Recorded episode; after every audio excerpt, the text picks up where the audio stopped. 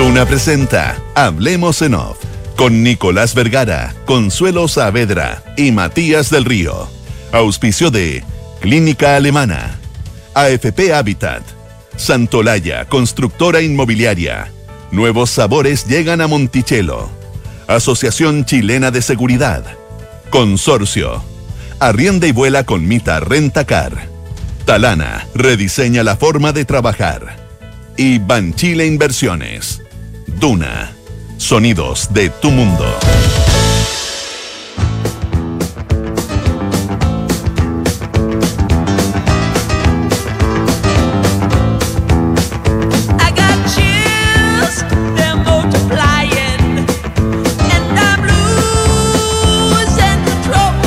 Son las 8 de la mañana con 6 minutos. Esto es Hablemos en Off. Es martes 9 de agosto del 2022. Consuelo Matías, yo al menos no podía empezar sin acordarme de Olivia Newton-John, que murió ayer después de 30 años de luchar contra un cáncer de mama a los 73 años.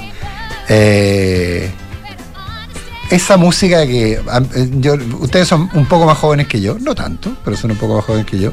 Pero yo creo que a ustedes también les llegó el Como 10 años más Consuelo. Nicolás, muy buenos un días. poquito menos. Buenos días. Bueno. ¿A ustedes les alcanzó a llegar eh, la, la- la ola de Grease? Yo escuchaba a mis hermanos grandes que tienen tu edad, que escuchaban. Tienen edad, efectivamente, no, son si- si gente uno tiene- si provecta, son gente Si con la edad uno no, la, la edad no es un arma arrojadiza, digamos, es un, un dato. Es una condición. Es una condición normal, natural. A esta así que- no, pero es verdad, eh, lo recuerdo. Claro, esta película es cuando yo tenía nueve años, así que tú consuelo igual. Yo agarraba el disco del Olivia Newton-John que estaba en mi casa antes de Gris. Eh, como de era cantante po. un poco de balada country o algo así. Claro, un disco country- que salió can- como con arriba country- una fardo de pasto. o Country algo así, Road, como ¿te con acuerdas? una- Sí. Con La una versión de- camisa a cuadros, así. La versión de Eh, Country Road era, era muy notable, la versión de, de Olivia. Y la miraba por horas cuando yo era chica. Me sentaba a mirar la tapa del disco porque encontraba que no había nada más lindo que la Olivia Newton-John. Era así. Admiradora total de Olivia Newton-John. ¿Y para qué decir después? Oye, y, y claro, todos Grease, nos etc. pusimos gris, pero yo encuentro que, que yo no soy nada experto, como gusto no hay nada escrito. Eh, la parte de Grease a mí la, menos, la que menos buena me parece. No, de- Sanadu, este, tío, esta canción, yo la encuentro buenísima. Esta que estamos escuchando ahora, que es. No sé cómo eh, se llama, yo pero son re buenas. Esta.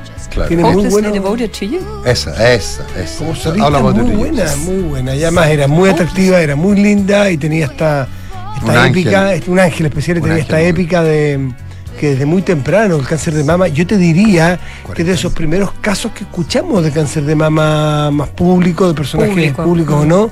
Ese, ese es una, un- fue una ventajada. Y en, y en hacer de este tema no un tabú, sino que hacer de este tema una fundación y, y- y- y- y buscarse a él como de ayuda. Tú- Tenía unos centros de investigación que financiaba. No he dedicado la- al tema de la medicina natural, vegetal.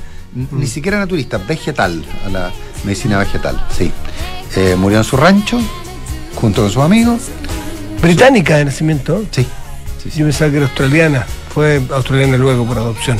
sí, Claro, después se fue a vivir sí. con Pero, su padre, que era como profesor, además de, un- de una familia así, todos muy eh, importantes y, y científicos y profesores y premios Nobel y... Ah, sí. Sí. A esa parte me la perdí.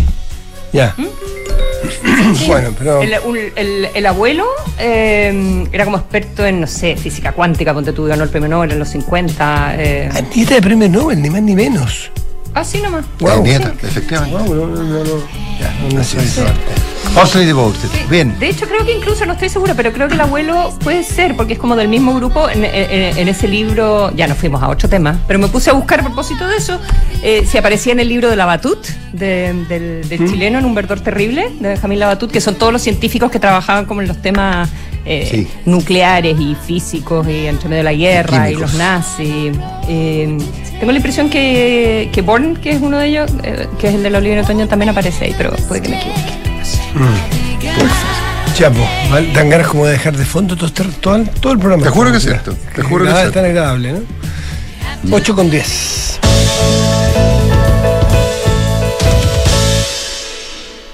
Eh, Temas en competencia. temas en competencia. Eh, ¿Vuelve el presidente? ¿Vuelve o volvió? Está por volver. Se me olvidó preguntar a Paula Catena el horario del avión, digo. No, anoche, anoche. Ah, ¿no ¿llegó anoche? anoche. ¿Llegó anoche a, la- ¿Llegó anoche a los lagos? A las 10 de la noche llegó a la, a la región de los lagos. Es decir, está de vuelta.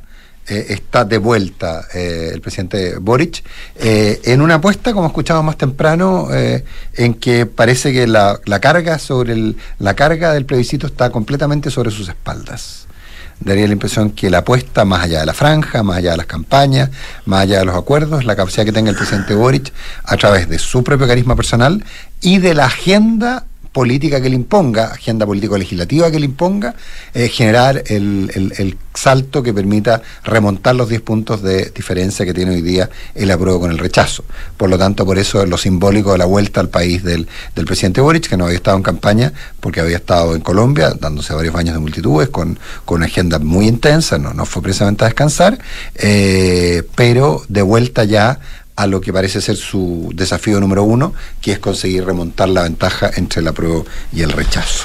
Alguien puede decir que es una imprudencia, que es un error táctico, que, que dado que los, números en las encuestas no varían mayormente, o la diferencia sigue siendo muy, muy importante, pero también hay que preguntarse si le queda otra, porque, porque le da una cierta épica, porque es campañero y porque ya se, ya se metió en esto, ya eh, cuando tú estás adentro del reparto y tienes el papel principal probablemente, lo, lo tienes que jugar. Es difícil salirse cuando queda un mes. Eh, yo creo que no le queda mucho otro. Lleva muchas giras, muchas salidas a terreno todos los días. Pero también él debe saber los riesgos que tiene, pues. Los riesgos que tiene. Sigo insistiendo en la diferencia que hay entre eh, el rechazo y el apruebo en cuanto a la utilización, en el buen sentido de la palabra, no utilización mal, de rostros políticos. Uno optado por algo totalmente ciudadano y otro con eh, líderes políticos. Salvo, les escuchaba más temprano a ustedes, ¿no? Eh, Consuelo, lo de Gaspar Rivas, que, bueno, no sé si es un rostro político, pero por lo menos es un líder formal de un partido político que sí participó de la encuesta del rechazo en una de sus partes.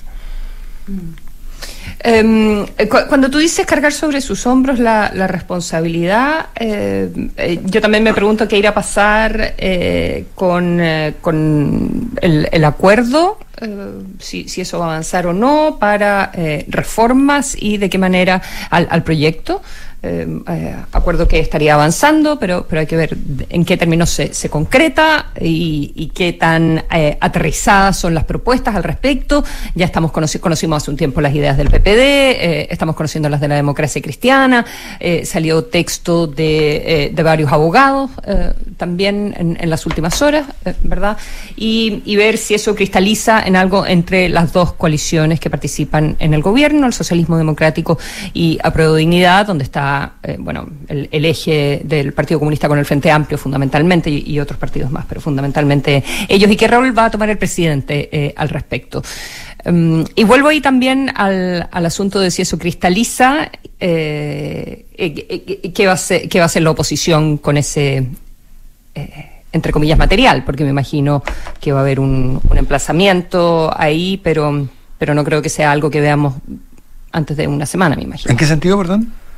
La- ah, Para decir, bueno, estamos llegando a este acuerdo, eh, ¿qué, qué dice, qué dice la derecha? Vamos a contar con, con sus votos si es que, Claro, si bueno. es que gana la prueba para hacer esta reforma, eh, ¿de qué manera? Eh, porque ahí sería, eh, si comprometen a la derecha, eh, evidentemente sería como un, un tic para el apruebo. Eh, tú haces ahí un tremendo punto, ¿ah? Eh, porque efectivamente, el, el- el- tal como dices tú, los checks eh, son, primero, ponerse de acuerdo entre sí y después Mm. emplazar a la derecha. Es más, Claro. conseguir que la derecha diga que no. Ese sería, esa sería la apuesta. Esa sería la apuesta. Eh, el, como me decía ayer alguien- Claro, porque si dice que no, si dice que no, es como, ah, ¿vieron qué? Claro. ¿Vieron qué? No quieren cambiar Ento- nada. entonces, entonces si dice que sí, Claro, y ahí están los que dicen, no, Dicen, bueno, vamos a oye, no, digamos que hay que cambiar. Nada, perfilar el Partido Comunista. Otros, algunas cosas. Otros, otros no, busquemos un real acuerdo porque lo importante es la constitución y no el resultado. Bueno, el, el punto está en que, como me decía ayer alguien vinculado a esa negociación, me decía, el problema práctico es que los tiempos no nos van a dar para que alcancemos a emplazar a la derecha porque no nos vamos a poner de acuerdo antes. Eh, y por eso es la presión que hay de algunos, de varios, hacia el presidente Boric respecto a que sea finalmente él el que haga el, el- el match, eh, no de propuestas formales o de propuestas formales, pero no esperar una instancia formal, ni, y aquí viene el punto, vamos en un segundo que tenemos un entrevistado, pero el punto fundamental, que me dijo alguien que para mí es clave en función de lo que uno ha escuchado últimamente, que no sea producto de una asamblea, Mm. sino que el presidente corte, que no se haga una asamblea para decidir. Y es la única forma de evitar que esto se demore de tal manera que como arma arrojadiza anterior al, plebiscito no alcance, esté lista al día siguiente de que el, de que el plebiscito haya terminado. Con la disculpa que le debemos a nuestra entrevistada de un minutito, decir que a mí me parece que no es del todo claro el que haya esta unión de, de- de- de- este- esta unión de propósito sea buena para el apruebo. Porque ¿dónde dejas a los grupos más duros del apruebo? Si es que todos se ponen de acuerdo en, en un catálogo muy amplio de reformas. Incluso ese catálogo amplio de reformas puede, para algunos votantes del apruebo que sean más blandos, darle la sensación de que en realidad no es buena. Y lo que tienen que dar la sensación de que atiende a distintos públicos. Si es que tienen, no sé, volver con el Senado, volver con el, Poder Judicial, eh, dejar de o cambiar el tema de la reelección, eh, volver con la, eh, con, el, um, con la iniciativa exclusiva de gasto. Bueno, son cosas bastante estructurales. Entonces uno perfectamente, algún voto blando, la prueba puede decir, ¿saben que entonces parece que no es muy bueno el texto? Pues si todos están por rechazarlo. Eh, por lo tanto, ojo, y dejan desaten- desatento Sí, a un hay- público más duro. Yo creo que el Partido Comunista hace su rol al mantenerse duro al abrir esta alianza tan buenista de cambiémoslo todo desde la pero, pero te evita tener... Bueno, lo vemos después. 8 de la mañana con 16 minutos. Y tomamos contacto con Ángela Vivanco, ministra de la Corte Suprema, vocera del máximo tribunal, como les gustaba decir antes a los periodistas tribunales. Ángela Vivanco, ¿qué tal? Muy buenos días, gracias por estar con nosotros. Gracias a ustedes, muy buenos días. Buenos Eh, días. Eh, estamos con Consuelo y con Matías. Ángela, bueno, la, pregunta inicial, pero, pero básicamente la idea es que conversemos, no, no necesariamente lo convertamos esto en un cuestionario, pero eh, basta con que en, el- en la discusión constitucional sobre el- el- el- lo- los sistemas de justicia se cambie la palabra sistema de justicia y se vuelva a poder judicial como para que el tema y la visión que tiene la Corte respecto a la propuesta a la propuesta en materia de justicia de la nueva constitución se resuelva? ¿Es, es cosa de nombre de que vuelva a ser poder judicial? A ver si usted revisa todos los documentos que nosotros emitimos como Corte Suprema en su oportunidad. Usted verá que nosotros nos referimos a varios temas que nos preocupaban. Ahora nosotros, la decisión del Tribunal Pleno fue no seguir interviniendo durante este proceso que se está preparando el plebiscito justamente para que no tengamos eh, de alguna manera eh, una eh, visión externa de que estamos participando en el apruebo o en el rechazo, razón por la cual ya no hemos vuelto a declarar nada sobre la materia. Pero si alguien quiere revisar el tema del Poder Judicial, hay numerosos documentos que nosotros dimos a conocer, justamente opinando sobre todos los temas Pero- que nos preocupaban. Que va más allá del solo nombre. Así es. Ahora, eso era en el, en el supuesto de una campaña donde no se, donde no se movían las cosas durante el último mes. eh, y resulta que ahora estamos viendo eh, aprontes eh, para acordar entre las diferentes fuerzas políticas eh, reformas, eh, ¿verdad? Y una de las reformas es al Consejo de Justicia. Eh, entonces, en, en ese sentido, quería volver a plantear la, la pregunta de, eh, el problema de Nico, el pero también... Pero no de la apruebo es- rechazo, es- sino que la perspectiva de las Consuelo es- pensiones. eh, Consuelo es así, pero evidentemente cuando este tipo de acuerdos eh, empiezan a discutirse dentro de un periodo electoral, eh, lo que se diga al respecto tiene una connotación electoral y de ese punto de vista nosotros incluso sacamos un documento del Pleno en el sentido de recordarle a todos los jueces la no incumbencia, lo cual no significa que los jueces no tengan opinión sobre este proceso y que no la hayamos dado a conocer bastante antes, pero evidentemente estamos eh, en los 30 días anteriores al plebiscito. En consecuencia, lo que se está haciendo, sea eh, en un sentido o en otro, y por supuesto, todas estas cosas tienen buena fe de tratar de eh, dar las soluciones más factibles, pero sin duda tiene un impacto electoral. Esto no se está haciendo casualmente, se está haciendo porque estamos a puertas de un proceso electoral. Y esa es la razón de que nosotros no intervenimos. Mm. A partir del 5 de septiembre, entonces, eh, sí, eh, desde la Corte Suprema eh, consideran que hay espacio entonces para hacer modificaciones al, a lo que eh, Nosotros- imaginemos que sea la constitución vigente. Mire, nosotros va a haber eh, un, un momento posterior al plebiscito donde nosotros vamos a tener que tomar acuerdos importantes del Poder Judicial, porque si es que gana el apruebo, eh, en los términos que, que sea esto, nosotros vamos a tener que hacer una serie de ajustes y una serie de, podríamos llamarlo así, actos preparatorios para los cambios que se están ahí proponiendo. Eh, y también, si es que ganara el rechazo, tenemos que tomar, ¿no es cierto?, eh, todas las, las eh, preocupaciones y todos los, los temas que se han eh, mencionado y que se han tratado durante el proceso constituyente, porque esos temas van a volver a estar en la palestra. Es decir, nosotros no, no pensamos que el Poder Judicial o cambia o sigue igual, eh, va a cambiar de todos modos.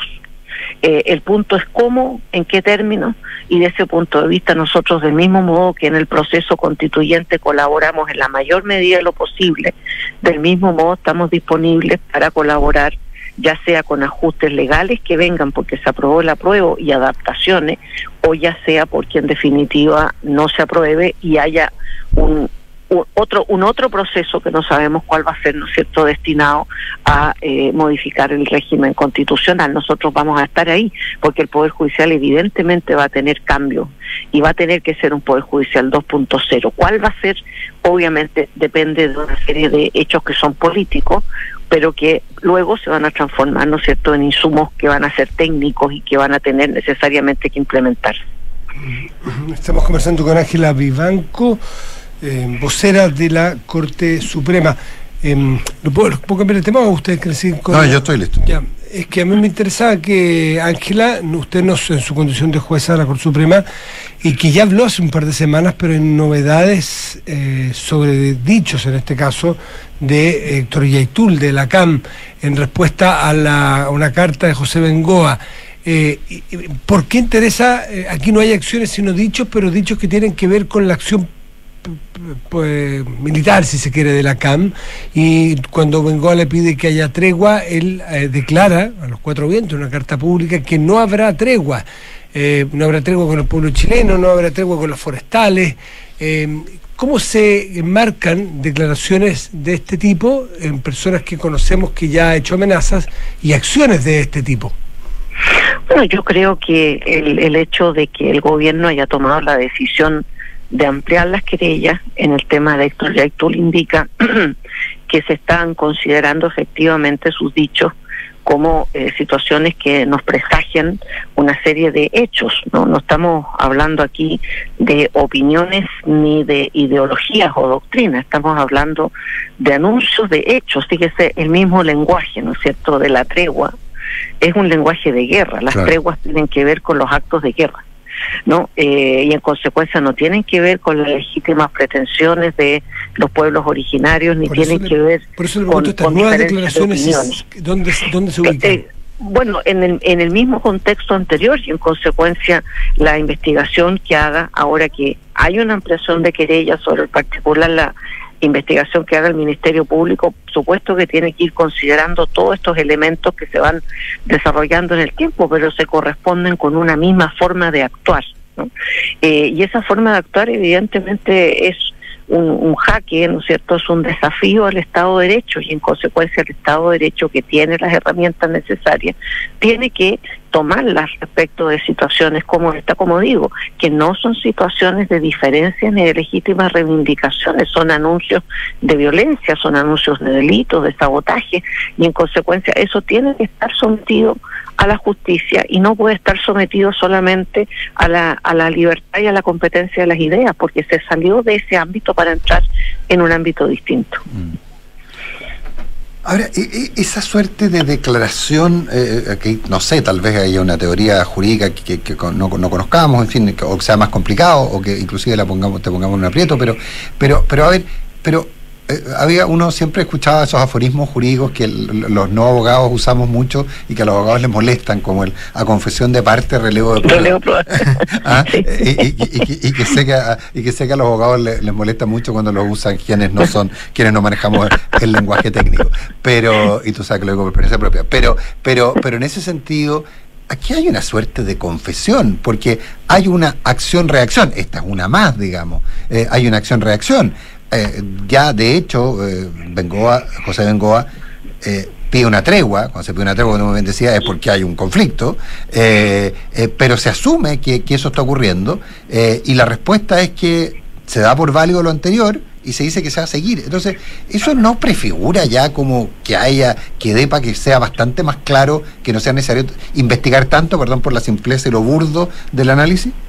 Mire, el- el- aquí hay que tener claro, ¿no es cierto?, que la, la confesión eh, como medio de prueba es una confesión que se rinde judicialmente. Ah, la- incluso las confesiones ese es un hechas punto. judiciales no tienen el mismo valor. Ah, la confesión judicial es la que tiene el mayor valor. Pero cuando una persona hace reconocimiento, ¿no es cierto?, como los que aquí se están dando, evidentemente esos son indicios poderosos, ¿no es cierto?, para el juez que está conociendo de la causa respecto de eh, cuál es la actitud de la persona, qué, tipo de conducta esta persona está reconociendo, qué tipo de conductas está anunciando. Todos estos elementos los jueces los sopesan, ¿no? Sin perjuicio de lo que tiene más valor siempre es la confesión judicial, las declaraciones de los testigos, documentos, etcétera, que es un sistema de prueba arreglado, que está arreglado eh, legalmente. Pero estos son indicios importantes, ¿no? Y de ese punto de vista, obviamente que eh, actuando, ¿no es cierto?, eh, la cadena, ¿no es cierto?, de, de actores o incumbentes, que está la querella ampliada del gobierno, luego la investigación del Ministerio Público, el juez que reciba la causa, ¿no es cierto?, el, el, juez de garantía primero y posteriormente el tribunal oral, eh, va a tener, ¿no es cierto?, los antecedentes del caso, pero este, este es un procedimiento que tiene que andar y tiene que desarrollarse, pero que va acumulando antecedentes y todos esos antecedentes son importantes definitivamente para que lo, lo que luego se resuelva. Y en ese sentido, la Corte puede dar instrucciones, ¿o no? La Corte nunca puede dar instrucciones jurisdiccionales, porque en ese sentido, cuando hablamos de la independencia del Poder Judicial, no solamente es una independencia colectiva, sino individual. Individual, claro. Cada juez es jurisdiccionalmente independiente y en consecuencia, si hay una persona, ¿no es cierto?, que siendo parte o eh, el Ministerio Público eh, o un querellante particular no está de acuerdo con lo que se ha resuelto, lo que tiene, ¿no es cierto?, y lo que le franquea la ley es la vía recursiva, ¿no? Pero nosotros no podemos desde la Corte Suprema indicarle a los jueces, a los top o a los jueces de garantía, mire, usted tiene que resolver las cosas así. Por eso cuando se quiere, ¿no cierto?, que los jueces tengan una cierta orientación de su actividad que no se está percibiendo, es importante ver cuál es el marco legal también, porque a veces se dice, ah, pero es que los jueces tal cosa, tal otra, pero no se está mirando, ¿no es cierto?, que todo esto está inmerso en un proceso penal que tiene una regulación y en consecuencia, por ejemplo, si yo quiero que a ciertas personas no se les dé la libertad provisional, bueno, tengo que revisar la normativa sobre libertad provisional, que es una normativa proclive a ella, la que existe en la actualidad. ¿no? Consuelo. Eh, sí, quisiera. eh, eh, no, no, no sé si puedo preguntar por el fallo en específico, porque no sé si esto de alguna manera puede llegar a la Corte Suprema. Disculpa eh, la, ignorancia, Ángela. Eh, pero en alguna entrevista anteriormente estuvimos conversando sobre lo que significa la perspectiva de género, ¿verdad? Que en, los fallos judiciales y cómo la, Corte y el Poder Judicial venía trabajando hace harto tiempo eh, en esto, con la oficina. Y el fin de semana conocimos un, un veredicto donde es, es- es muy potente en, en ese sentido lo, lo que plantean eh, eh, los jueces. Y, quería saber si tienes algún comentario al respecto. Bueno, yo creo que lo- los fallos no solamente desde el punto de vista penal, sino que los fallos también en otras materias, como por ejemplo los fallos de la sala mía constitucionales, los fallos de las cortes de apelaciones en recursos de protección, etcétera, indican, ¿no es cierto?, que efectivamente el tema de la perspectiva de género está siendo considerado y es parte, ¿no es cierto?, de eh, lo que podríamos llamar el, el, trasfondo, que es un trasfondo valórico, desde el punto de vista del, del juzgamiento y de la resolución de distintos casos. Y en consecuencia, el género eh, implica por particularmente, ¿no cierto?, la no discriminación y a la vez la consideración, ¿no es cierto?, de los impactos que tiene el género en una serie de circunstancias. Y, y esto se evidencia en, en fallos penales, pero también se evidencia en otras materias, por lo cual cuando nosotros nos preguntábamos, nos preguntaban, ¿no en su momento, ¿qué les parece a ustedes que se introduzca la perspectiva de género a propósito del proceso constitucional? Por eso comentaba yo, esto ya está presente y no en el sentido de eh, sobrevalorar un género respecto de otro, sino al contrario, evitar el detrimento que un género puede tener respecto de otro. Mm. Ahora, eh, pero en ese sentido me, salta una duda en esta misma materia, Ángela, y que tiene que ver con eh, esta lógica que eh, usted plantea hace un rato, que había que, que para, si se querían lograr efectos, había efectos distintos, había que modificar las leyes. Pero, pero, pero en el caso, por ejemplo, de la perspectiva de género, esta se está incorporando sin necesidad de modificaciones legales. Es decir, asumiendo criterios actuales y entendiendo la evolución de la sociedad y, entendiendo que el espíritu de los cuerpos evoluciona junto con eso, pero no modificándolos en su letra. Entonces, ahí hay una, una, una suerte de diferencia, ¿o no?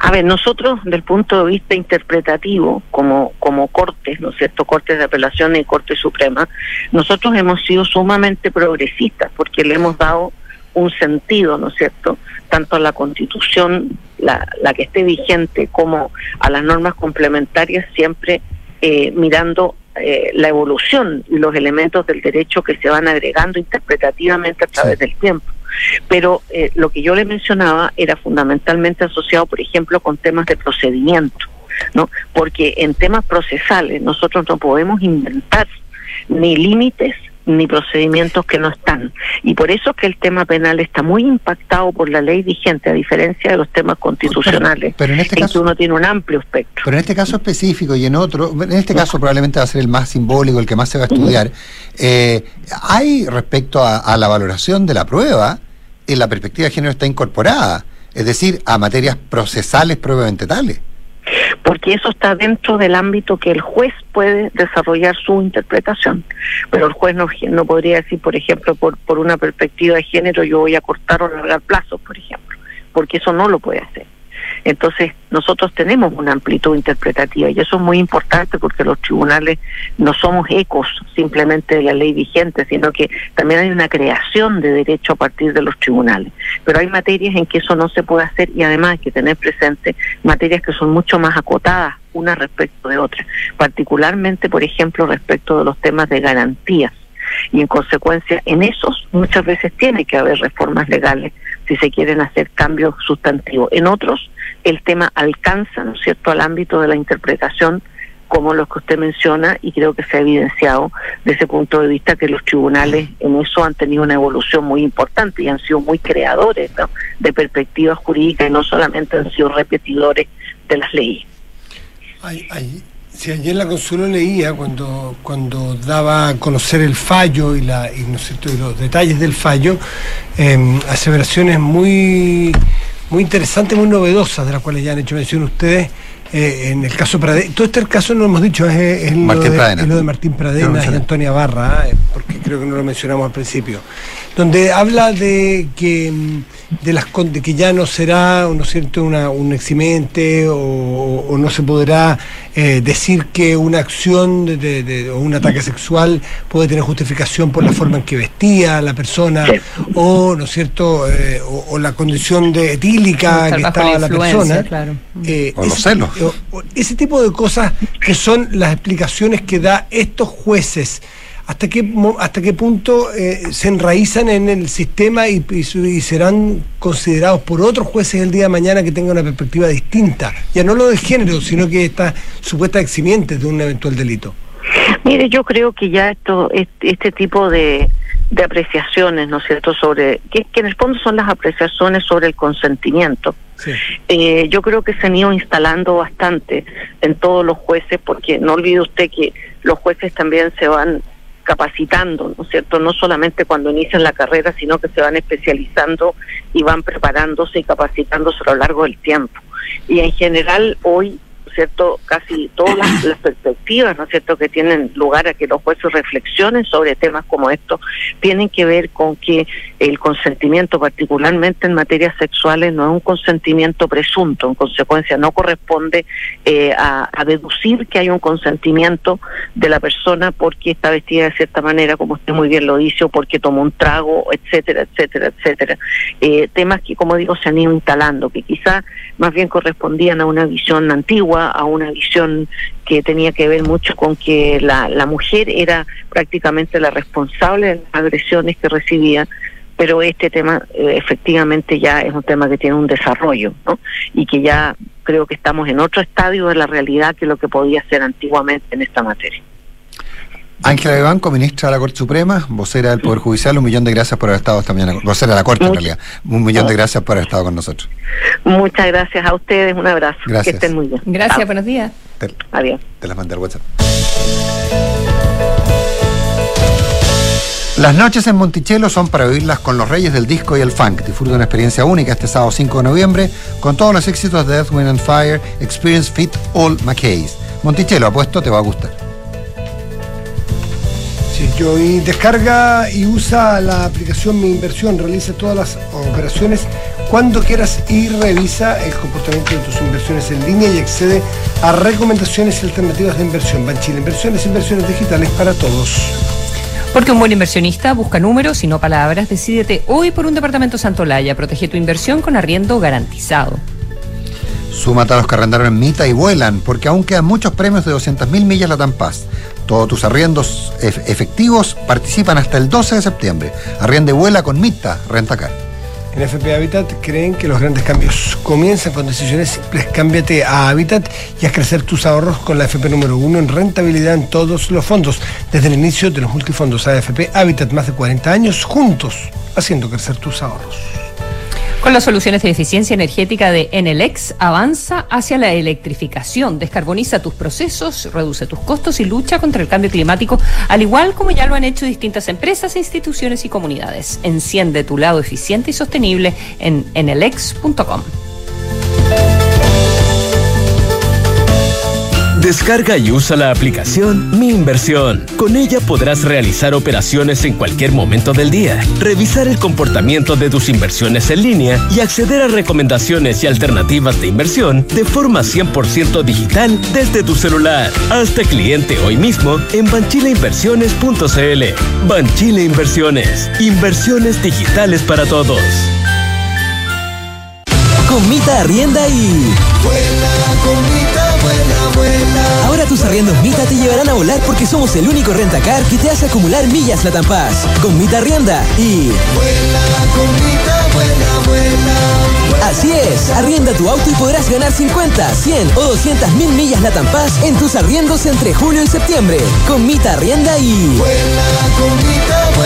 Mita, elige tu destino, nosotros te llevamos. Mita.cl Digitaliza los procesos del área de recursos humanos con Talana, la más completa y robusta plataforma para la gestión de personas. Gracias a los módulos de remuneraciones, asistencia y turnos, firma digital, desarrollo organizacional y reclutamiento y selección, Talana ha ayudado a las empresas a reducir sus costos operacionales. Únete a las miles de empresas que ya han digitalizado su área de recursos humanos con Talana. Conoce más en talana.com. Los reyes del disco y funk están de regreso. Urban on Fire Experience, Fit All McKay. Sábado 5 de noviembre, 21 horas, Gran Arena Monticello. Entradas por topticket.cl. Erwin on Fire Experience, Fit All McKay. No vas a parar de bailar. La entretención está en granarenamonticello.cl. Thank you. 007. Números que cuentan una historia fantástica. 17. Números que cuentan una historia real. Aprovecha departamentos con hasta 17% de descuento y muchas oportunidades para invertir hoy. Santolaya Constructora Inmobiliaria. 40 años de experiencia que dan confianza y aseguran calidad. Más de 80 proyectos habitacionales construidos y más de 10.000 familias que eligieron nuestro respaldo son tu mejor aval. Santolaya. Números, no palabras. Para multiplicar tu inversión. Conoce más en santolaya.cl. Hace unas semanas hice un cambio y desde que me vengo en visa a trabajar las cosas han mejorado. He mejorado mi estado físico, ando mucho más relajado y además he ahorrado plata. Porque en AFP Habitat creemos que los grandes cambios comienzan con decisiones simples. Cámbiate a Habitat y haz crecer tus ahorros con la AFP número uno en rentabilidad en todos los fondos desde el inicio de los multifondos. AFP Habitat, más de 40 años juntos haciendo crecer tus ahorros. Infórmese sobre la rentabilidad de su fondo de pensiones, las comisiones y la calidad de servicio de su AFP en el sitio web de la Superintendencia de Pensiones www www.spensiones.cl. En la Asociación Chilena de Seguridad abrimos nuestras puertas para entregar salud no laboral a pacientes FONASA e ISAPRE. Accede a un servicio de salud mental vía telemedicina, atendido por psicólogos, apoyados por psiquiatras y médicos generales en caso de ser necesario. ¿Y si me siento sobrepasada emocionalmente? ¿Igual me puedo atender en Latch? Sí, puedes. Agenda tu hora en h.cl slash salud. Asociación Chilena de Seguridad. Nadie cuida mejor a los trabajadores de Chile y sus familias. Servicios disponibles solo para mayores de 18 años. Las mutualidades de empleadores son fiscalizadas por la Superintendencia de Seguridad Social. www.suceso.cl En Consorcio, asegurar tu hogar para vivir tranquilo con tu familia es posible. Tener una casa es tremenda responsabilidad. Uno nunca está tranquilo cuando sale. Por eso contraté el seguro hogar total de consorcio, con el cual puedo asegurar la estructura o bienes de la casa contra daños materiales, incendio y mucho más. Está perfecto. En Consorcio tenemos un seguro hogar total con coberturas a tu medida. Conoce más y contrátalo en consorcio.cl. El riesgo es cubierto por Consorcio Seguros Vida. Más información en consorcio.cl. Hola, mi amor. Hola, viejita, ¿cómo estás? Súper. ¿Cómo se portó el Rocky? ¿Me echaste de menos, guatón? Estuvo adentro todos los días. Ni se movió del lado de tu papá. Parece que ya se jubiló de perro guardián. Qué bien, le tocó su merecido descanso también. Ahora que contratamos Verisur, parece que todos podemos disfrutar de las vacaciones. Protege lo que más te importa con alarmas Verisur. Contrata llamando al 600-385-0003 o en verisur.cl. Activa Verisur. Activa tu tranquilidad. ¿Cómo desarrollar las habilidades de mi equipo de trabajo? ¿Cómo fomentar el liderazgo en mi empresa? ¿Cómo...? ¡Ey! Deja de lado las preguntas y actúa como un líder. Contrata hoy mismo a Mando Medio, los expertos en capacitaciones, coaching, evaluaciones y más. Conoce más en mandomedio.com. Hablemos en off. Nicolás Vergara, Consuelo Saavedra y Matías del Río están en Duna. ¿Sientes que no tienes tiempo para ir al doctor por telemedicina? Puedes atenderte con los especialistas de clínica alemana, estés donde estés, con la misma calidad y excelencia de siempre. Agenda tu hora en clínicaalemana.cl si tu salud es la alemana. Voy yo, Consuelo, porque tengo dos. Ahorra tiempo y costos en la gestión del área de recursos humanos. Hazlo con Talana, dedícale más tiempo a tu equipo. Conoce más en talana.com. En la Asociación Chilena de Seguridad siguen dejando los pies en la calle para cuidarte y entregarte todas las herramientas para que tu negocio siga funcionando. Volvamos con todo, volvamos seguros, súmate a la H. ¿Sabías que con Consorcio puedes salir tranquilo de tu hogar sin preocupaciones por daños o incendios? Contrata hoy el seguro Hogar Total de Consorcio con las coberturas que tú y tu familia necesitan. Conoce más en consorcio.cl. 8 de la mañana con 42 minutos. Hablamos en off en Radio Tuna. Juegue. Eh, ah, ¿voy yo?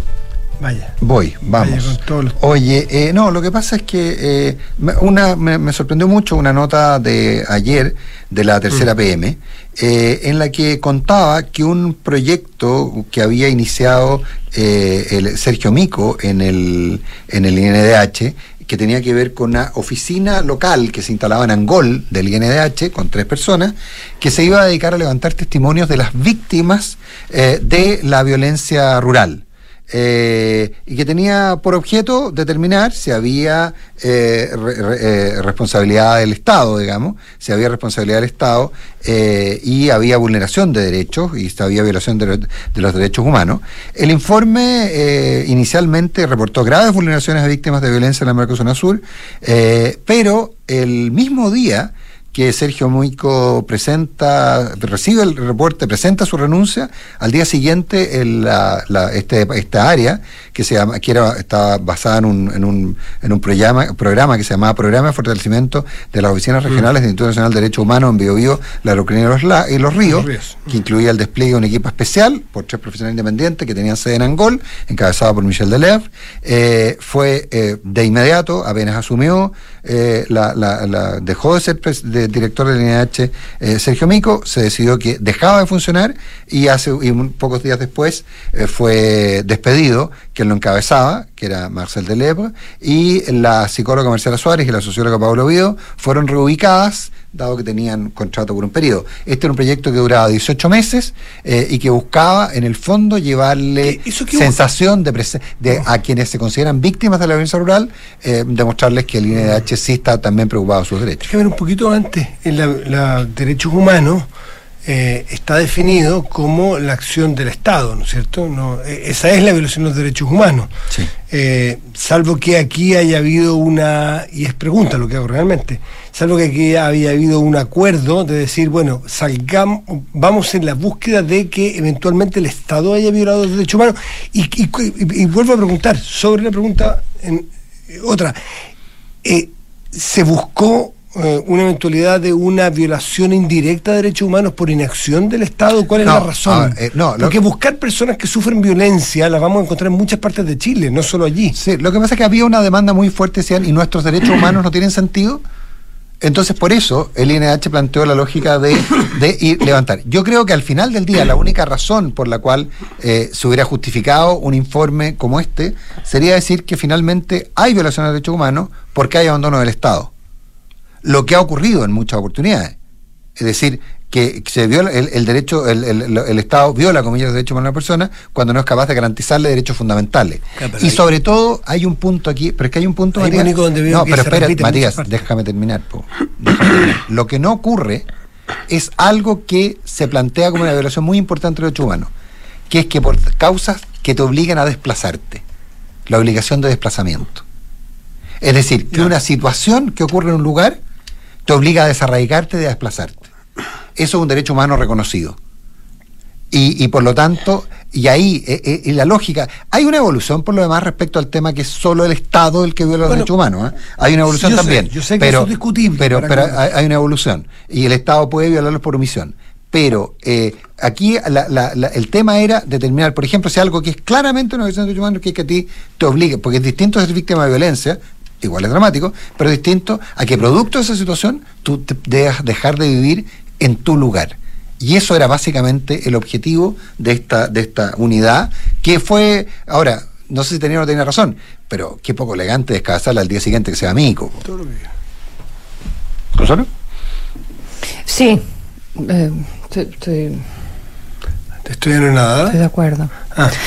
No, lo que pasa es que. ya, eh, No, me, me- o sea, Se un ve- equipo que ya está formado, que ya entregó un primer informe, que se aprobó que siguiera trabajando y que, y que se aprobó hace poco, digamos en el mes de abril, tengo entendido. En abril, o por lo menos hace firmado el artículo. por 18 meses. Eh, fines del mes de abril, eh, exacto. Y por lo demás haciendo un trabajo que es valioso sobre eh, recoger información eh, de un aspecto que es ba- bastante menos conocido, eh, porque no, no, no sabemos tanto de cuáles son, eh, cómo llevan adelante la vida las personas que eh, están sufriendo lo que se conoce como la violencia eh, rural, que bueno, es, es la gente que, eh, que sufre ataques, que sufre amedrentamiento, que está en conflicto con eh, comunidades que hacen las tomas. No, no sabemos mucho, es, es gente que, que no tiene mucha voz, eh, la verdad. Entonces, que, que, el, que el instituto eh, también quiera saber qué pasa con ellos, me parece que es un trabajo importante. Sí, yo, yo, yo no, he, no he- no he puesto duda en eso, solamente que clarifico que en el concepto más general o más arraigado, aunque ha tenido modificaciones y, y- e interpretaciones. Hay una discusión al respecto, Claro, eh, es cuando el Estado. Aquí yo podría entender que es el Estado, por ser, inacción. claro. Pero que si es así, yo podría plantearte 10 lugares donde el instituto podría tener un trabajo similar. se Entonces, me ocurre eh, las. No, no digo con eso que no se haga. yo- Sencillamente estoy ¿Dónde ampliando. se te ocurre? Se me ocurren las cárceles. Lo tiene. Se me ocurren las poblaciones marginales donde los, los Hay- carteles, hay- los carteles de la droga tienen a la, Pero es que- a- tienen prisioneras a las personas. No me hagas discutir como si yo no estuviera a Pero- favor de esto. Solamente estoy haciendo un ejercicio No, intelectual. pero es que en las cárceles están, pues esa parte no lo escuchaste.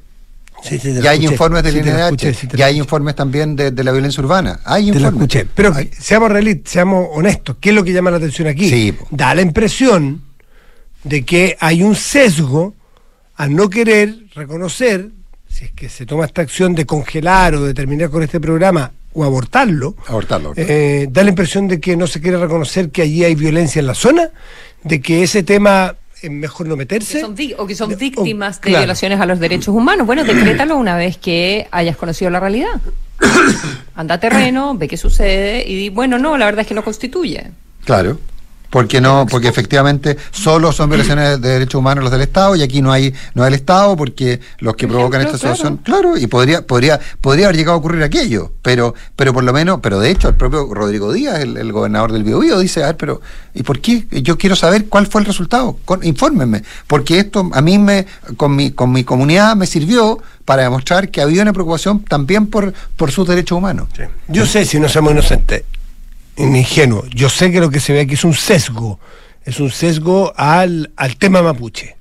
¿No es cierto? Eso es lo que se ve así a lo lejos. Pero, pero también podría entrar a picar en que uno podría exigir eh, que hubiese un equipo móvil en distintos lugares, un equipo dinámico de búsqueda, porque te quiero decir que en, en- un montón de poblaciones marginales de Santiago y grandes ciudades que están cooptadas por el narcotráfico y hay verdaderas eh, hay, hay, hay familias que son verdaderamente rehenes en sus propias casas que tienen que llegar a las 4 de la tarde que no pueden salir Eh, claro y no es el Estado pero por la inacción también es el Sí, Estado entonces a mí se me hace bastante parecida la Claro, situación. y, no- y tú nos estás diciendo que porque no se hace allá no se haga en ninguna parte. Por supuesto. Eh, Eso, eso que por supuesto que no 8.50. Oye, eh, allanaron a Trump. ¿Qué saben? sí. ¿Qué saben de eso? O sea, tiene que ver con, la, con lo del Capitolio, ¿no? No, ¿No? No, fíjate, y por eso él dice que lo están eh, persiguiendo, bueno, siempre dice que lo están persiguiendo, esto eh, se supo ayer Llegó, a, por una llegó a ser presidente de Estados Unidos afirmando que era perseguido, digamos, lo que es casi como un oxímoron. Claro, rinde. Sí. Bueno, em, eh, ¿qué sucedió? Él estaba en Nueva York, no estaba, esto pasó en Mar-a-Lago, en la casa que tiene Mm. en, en Florida. West Palm Beach. Y, y, y el club de golf y qué sé yo, su, su mansión privada. Y lo dio a conocer él, también lo dio a conocer em, un periodista por Twitter de un medio de Florida, dijo, está el FBI eh, en Mar-a-Lago. Eh, y luego eh, Donald Trump sacó una, una declaración. ¿ya? Eh, él no estaba ahí, no ¿eh? estaba, Él no estaba presente, él no estaba presente, él en estaba en Nueva York. York. Sí. Eso Sí, Perdón, perdón, disculpe, no escuché esa parte. Perdón, perdón, perdón. Y eh, esto es un caso, el FBI no ha dicho qué es lo que es. El FBI depende del Departamento de Justicia, ¿ya? Mm. Es autónomo, es el, el fiscal general, pero eh, ahora los republicanos evidentemente están diciendo, bueno, así como el autónomo, no sé, pues Barr en la época de, de- de Trump, es- Claro. es, materia de discusión, ¿ya? ¿Cuál es el nivel realmente de autonomía que, que puede tener? Pero eh, el, el actual director del FBI, en todo caso, fue eh, eh, nombrado en la época de Trump, cuando Trump era presidente. Y eh, se vincula al parecer, si bien ellos no lo han dicho oficialmente, eh, todo parece indicar, hay una periodista que está preparando un libro también sobre estos temas, eh, Maggie Habermas, Haberman, o Habermas del New York Times, y esto lo tiró también un medio que se llama Axios, que han estado siguiendo el, el asunto. Cuento corto, él eh, se llevó muchos documentos de la Casa Blanca y estuvo en un tira y afloja durante el último año con los archivos, ¿ya? ¿De qué cosa? Con los archivos nacionales. Se supone que todo lo tienen que entregar después a los archivos eh, nacionales, después de que se van de la presidencia. Y hay mucho material que es eh, de carácter de que, que está protegido por seguridad nacional. que no le sé, pertenece. que, que no le pertenece. Hay algunos que ellos podrían, Acuérdalo, siendo presidentes, levantar la seguridad nacional, porque en el código de los Estados Unidos dice que si tú destruyes, te llevas, guardas, escondes, todo lo que quieras, em, algún archivo de seguridad nacional o que es de gobierno que no puedes tener en, en tu poder, eso em, no te permite, em, tienes que salir del cargo en el que estás, pero además no te permite postular a otro cargo. Lo inhibiría de ser candidato presidencial, claro. Eco. Por eso es la búsqueda en Entonces, por cajas eso él fu- dice que lo están persiguiendo. Él devolvió las cajas, son 15 cajas que él se llevó, hubo mucha discusión, él no las quiso llevar y, em, o sea, no las quería devolver, al final las devolvió. Ya a principios de este año, ahí se supo que, que estaba este tira y afloja. Entonces, se supone que podría tener que ver con cosas que no hubiese devuelto, que no venían en las cajas y que los archivos nacionales pensaban que tenían que estar. Eso es lo que se especula, no hay certeza ya exactamente de qué es lo que estaban buscando, pero probablemente eh, debiera ir eh, en esa línea. Ahora, un operativo, eh, lo que pasa es que ya como que uno se acostumbra a cualquier cosa, pero un operativo en la casa del expresidente, de- del último presidente de los Estados Unidos, con el FBI, registrando, abriendo la caja fuerte, es por decirlo menos llamativo. ¿Qué querés que te diga? Perdón, el próximo y, y es próximo candidato, no expresidente, que te quedas corta cuando dices que eres el expresidente. el, el futuro candidato probablemente. Y ahí hay un punto, lo que que de eso no estamos acostumbrados en Estados Unidos porque generalmente los que van quedando van quedando atrás. Esta es una, una rareza, que no sé si se ha repetido, en que va a Claro, insistir. no sé si hay otro en la historia de Estados Unidos que pierde su reelección y lo intenta Sí, o lo va a intentar de nuevo. Puede haberlo, ¿no? Creo no- que no, pero en la historia reciente no. Acuérdate de, de Gerald Ford, acuérdate de George Realmente los presidentes padre. de Estados Unidos quedan ahí en sus bibliotecas y quedan dando charlas y, y- y- y quedan, quedan fuera de juego de la política contingente. Está la rareza de Ahora, Trump. algo importante Es que está muy la- vigente. La, bús- la búsqueda eh, obliga, esto tiene que venir con una orden judicial, ¿ya? Y, el juez solo eh, permite eh, allanamientos por parte del FBI cuando hay fundadas sospechas, ¿ya? Aunque no haya un caso abierto, pero cuando hay fundadas sospechas de que se ha cometido un delito o se está cometiendo un delito, ahí se da la autorización. Em, entonces, aunque no sabemos de qué se trata realmente, salvo lo que se especula, que es lo que expliqué eh, recién, esto tiene que venir con un juez que considera, o sea, una petición del FBI, eh, que viene por una investigación que haciendo con, eh, con la venia, evidentemente, del fiscal, y, eh, y en este caso con una autorización dada por un juez que considera que es creíble que hay un, que hay un posible delito. Que no significa que lo haya. No, no, no, no, no, no, que, pero, pero si, para que tú pruebas, o sea, tú puedes tener alguna sospecha que hay un delito y para probarlo tienes que tienes que buscar, eh, pero, Tienes que pero, encontrarlo. claro, me, me, me, me- sí, que, que, que fue todo esto y, y el tema es la consecuencia política automática, po. Automática, o sea, que es la, que es el hecho de que eh, el hecho de que finalmente lo que ocurra es que la elección de Estados Unidos no no, no pudiese Sí. tener eventualmente a, a- a- a Trump. Eh, recordemos que esto esto el tema de quedarse con archivos y cosas, se acuerdan todo el tema del escándalo de Hillary Clinton y su per- no, computador personal, eh, etcétera, no, Los mail. ah, los mails, claro. Los mails que había usado el Gmail para para para mm, temas oficiales. No, sin duda no es menor. Bueno, y, y además todo esto con la discusión que vienen elecciones de, de medio término, o sea, de mitad de mandato, vienen elecciones en, en Estados Unidos en noviembre, entonces, eh, eh, ¿qué va a pasar con los republicanos? ¿Realmente están tan mal los demócratas? Esta semana Joe Biden se anotó un poroto porque está avanzando por fin su, eh, legislación. paquete económico, ¿verdad? De reactivación y de combatir el cambio climático, eh, en fin, entonces se, se anotó un, un triunfo que necesitaba, estaba eh, como muy de capa caída eh, Joe Biden. Y, eh, y la pregunta es si esto energiza a los republicanos o no los energiza. Eh, ¿Qué sucede, digamos, eh, si, si, si se encuentra que eh, Trump está haciendo algo? Además de todas las audiencias que continúan en el Parlamento sobre lo del Capitolio. Muy, muy movido todo en Muy Estados movido, muy movido. Oye, y dicen, bueno, a ver si lo vemos en la semana con calma, dicen que, que hay algunos que, que, que no es que esté respirando, pero que habría alguna posibilidad de encontrar un snorkel para Bolsonaro eh, en Brasil. ¿En serio? Sí, está ahí estuve, estuve leyendo que hay un par de situaciones que podrían. Lo que pasa es que la, mo- la movida de, de Lula de poner a Akin ah, generó un, un- un movimiento muy grande del, centro, pero hay una parte de la izquierda de Lula que está muy molesta con Lula. eh, y, Si no le queda otra, lo hará. y que. Por él. No, no, no, pero que podría generarle ruidos de campaña que asustaran a parte del electorado. Si van a votar por él, si el punto son los ruidos. O sea, ¿alguien duda que el Partido Comunista va a votar por rechazo, rechazo en Chile? ¿Eh, ¿Apruebo en Chile? Ninguna. Nadie duda que va a votar a prueba. Si el problema práctico es que lo que él haga, ¿qué, puede- qué efectos puede tener sobre la votación de la prueba? Y eso es el temor que algunos están viendo y la esperanza muy remota que algunos plantean, según me contaban ayer, de respecto a Jair Bolsonaro.